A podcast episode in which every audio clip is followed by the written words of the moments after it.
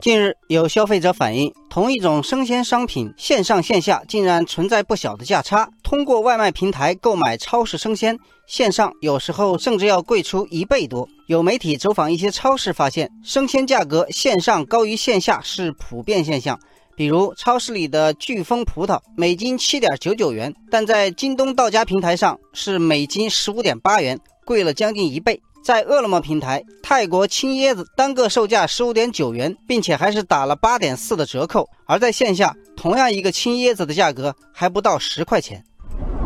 这种巨大的反差引发网友们的热议。网友甜甜圈说，在线上买生鲜会额外收取配送费，但价格也不应该太高吧？网友星光说，生鲜水果还是去实体店买吧，有线上下单的时间和费用，都够在超市吃几个来回了。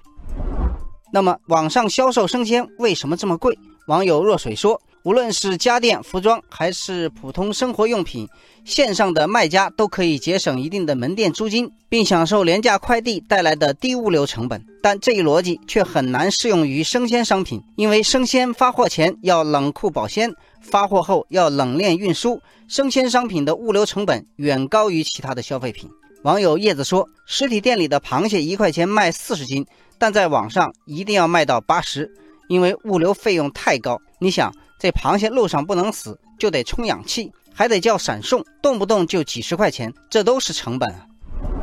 网友云淡风轻忍不住发问：既然网上生鲜卖的这么贵，那么到底是谁在买单呢？艾瑞咨询发布的调查报告显示，教育程度高的年轻用户是网购生鲜的主要人群。生鲜网购用户集中在二十六岁至三十五岁年龄段，大学本科学历占比为百分之六十六点四，个人月收入在八千元以上的用户占比达到百分之四十三点六。